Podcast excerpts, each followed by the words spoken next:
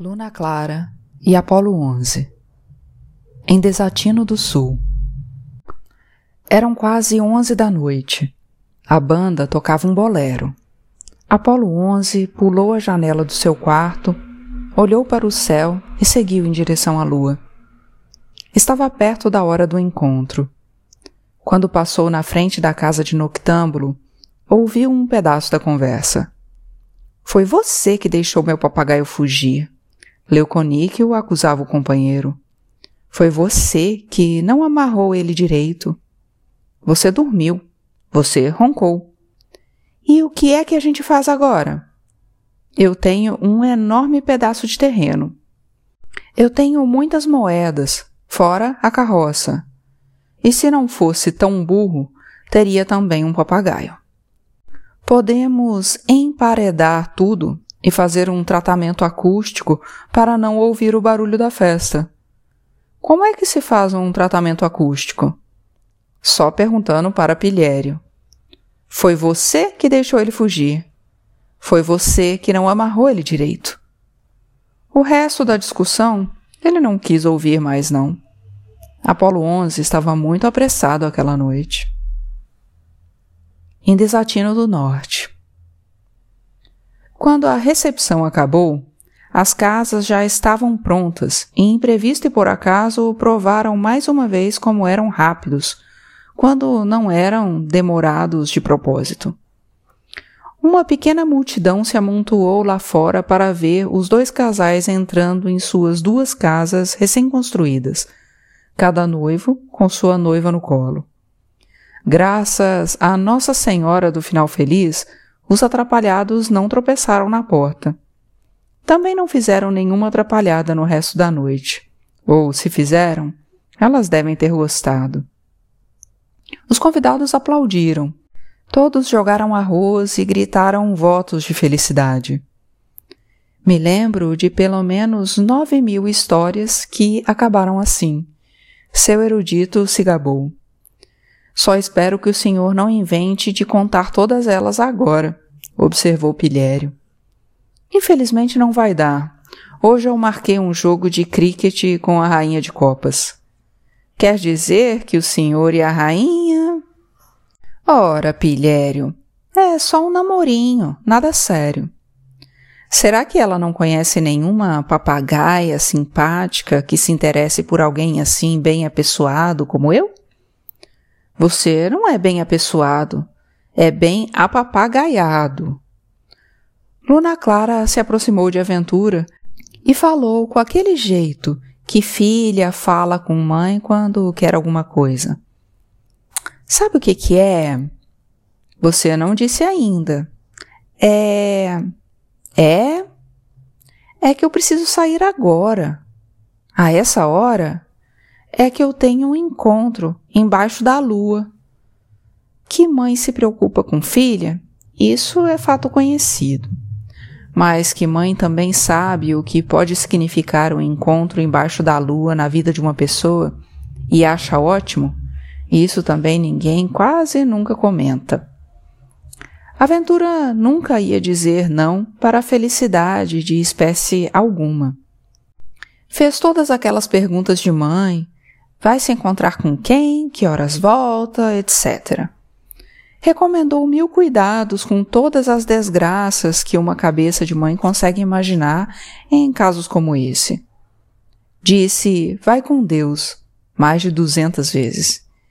E ficou só um pouquinho apreensiva. Tinha recuperado a confiança no destino.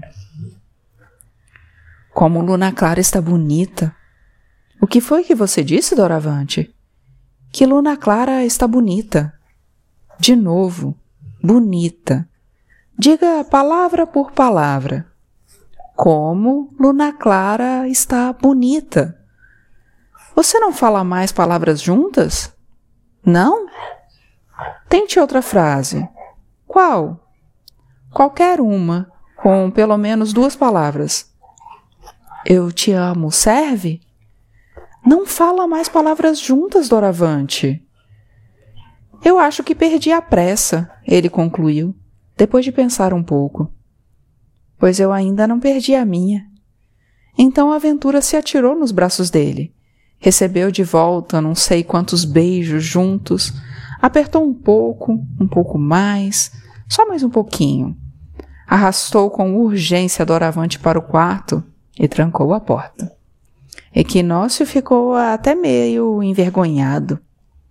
Que pressa mais apressada! Meia-noite. Luna Clara já estava perto do local do encontro. Apolo 11 também, quase no meio do mundo. De repente, aconteceu. A lua desapareceu do céu, sem nenhum aviso. Lua? Nada. Você tá aí? Não estava. E agora? Essa não. Como é que eles iam se encontrar, pelo amor de Deus, se o ponto do encontro sumiu e com o seu sumiço escureceu a noite. Pelo faro? Pelo olfato? Pelo tato? Pelo ouvido? Para que lado estará ela? Para que lado estará ele? Os dois perderam completamente os seus sentidos. Minha Nossa Senhora dos Encontros, manda aí uma luz.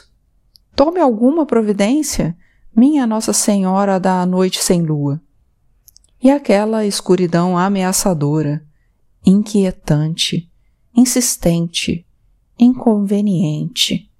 Aquele medo. Mais um desencontro na história? Logo agora que estava bem no finalzinho? Felizmente existem as coincidências do destino. Não é que os dois se esbarraram um com o outro? Luna Clara? Apolo 11? Olha só que engraçado. A lua não foi ao encontro. Vai ver que foi para deixar os dois sozinhos. Depois dessa história toda, bem que eles mereciam. Por isso, talvez, a noite fez o favor de ficar bem escura aquela noite. Uma escuridão bastante propícia. Só se viam dois brilhos no escuro.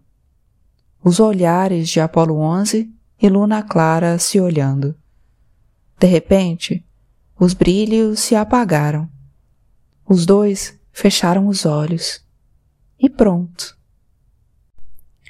Essas estranhas coincidências do destino.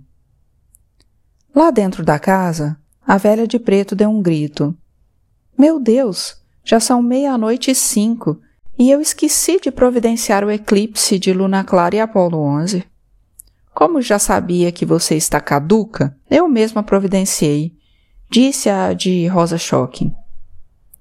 Só porque eu lembrei você, disse a de roxo.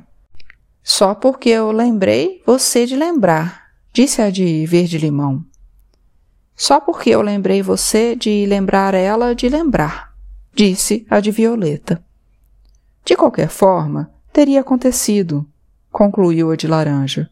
Uma coincidência óbvia. Nada pode atrapalhar uma história de amor, filosofou a de prateado. Todas concordaram. Que tal deixar de conversa e continuar logo esse jogo? A de cor de vinho sugeriu. A sugestão foi aceita prontamente. Elas ainda tinham muito o que fazer aquela noite. Vocês sabiam que, nesse exato instante, uma certa moça que está lendo um livro precisa urgentemente encontrar um certo rapaz? A velha de rosa revelou. E vocês sabiam que, nesse exato instante, esse tal rapaz está lendo o mesmo livro e também precisa urgentemente encontrar a tal moça? informou a velha de azul. Que coincidência! Achou lindo a de abóbora. Quer dizer que assim que a história de Luna Clara e Apolo 11 estiver resolvida, nós já temos outro trabalho pela frente? A de Dourado já ficou toda animada. Oba! Adoro encontros! gritaram todas ao mesmo tempo. Você já percebeu como são intrometidas as coincidências do destino? E criativas, ativas, muito românticas. Então vá se preparando, porque mais cedo ou mais tarde, muito provavelmente, elas ainda vão se meter na sua vida. Primeiro, Precisavam só terminar essa história. De quem é a vez? É minha, é minha, é minha. Resolveram tirar no Unidunité, e foram necessários vários deles, de tantas que elas eram. A de vermelho ganhou. Então girou a roleta com toda a força que tinha. E todas as velhas pararam para ver o que ia dar. A roleta foi girando, girando, girando, girando. Então foi parando. Parando, parando, parou. Apolo 11 e Luna Clara se beijam. Ganhei! A velha de vermelho saiu dançando pela casa. Ganhou nada. Ganhamos. As outras todas comemoraram. Epílogo O eclipse passou à meia-noite e sete minutos, mais ou menos. A lua apareceu de novo no céu. Luna Clara e Apolo 11 olharam para ela. Só um pouquinho de nada.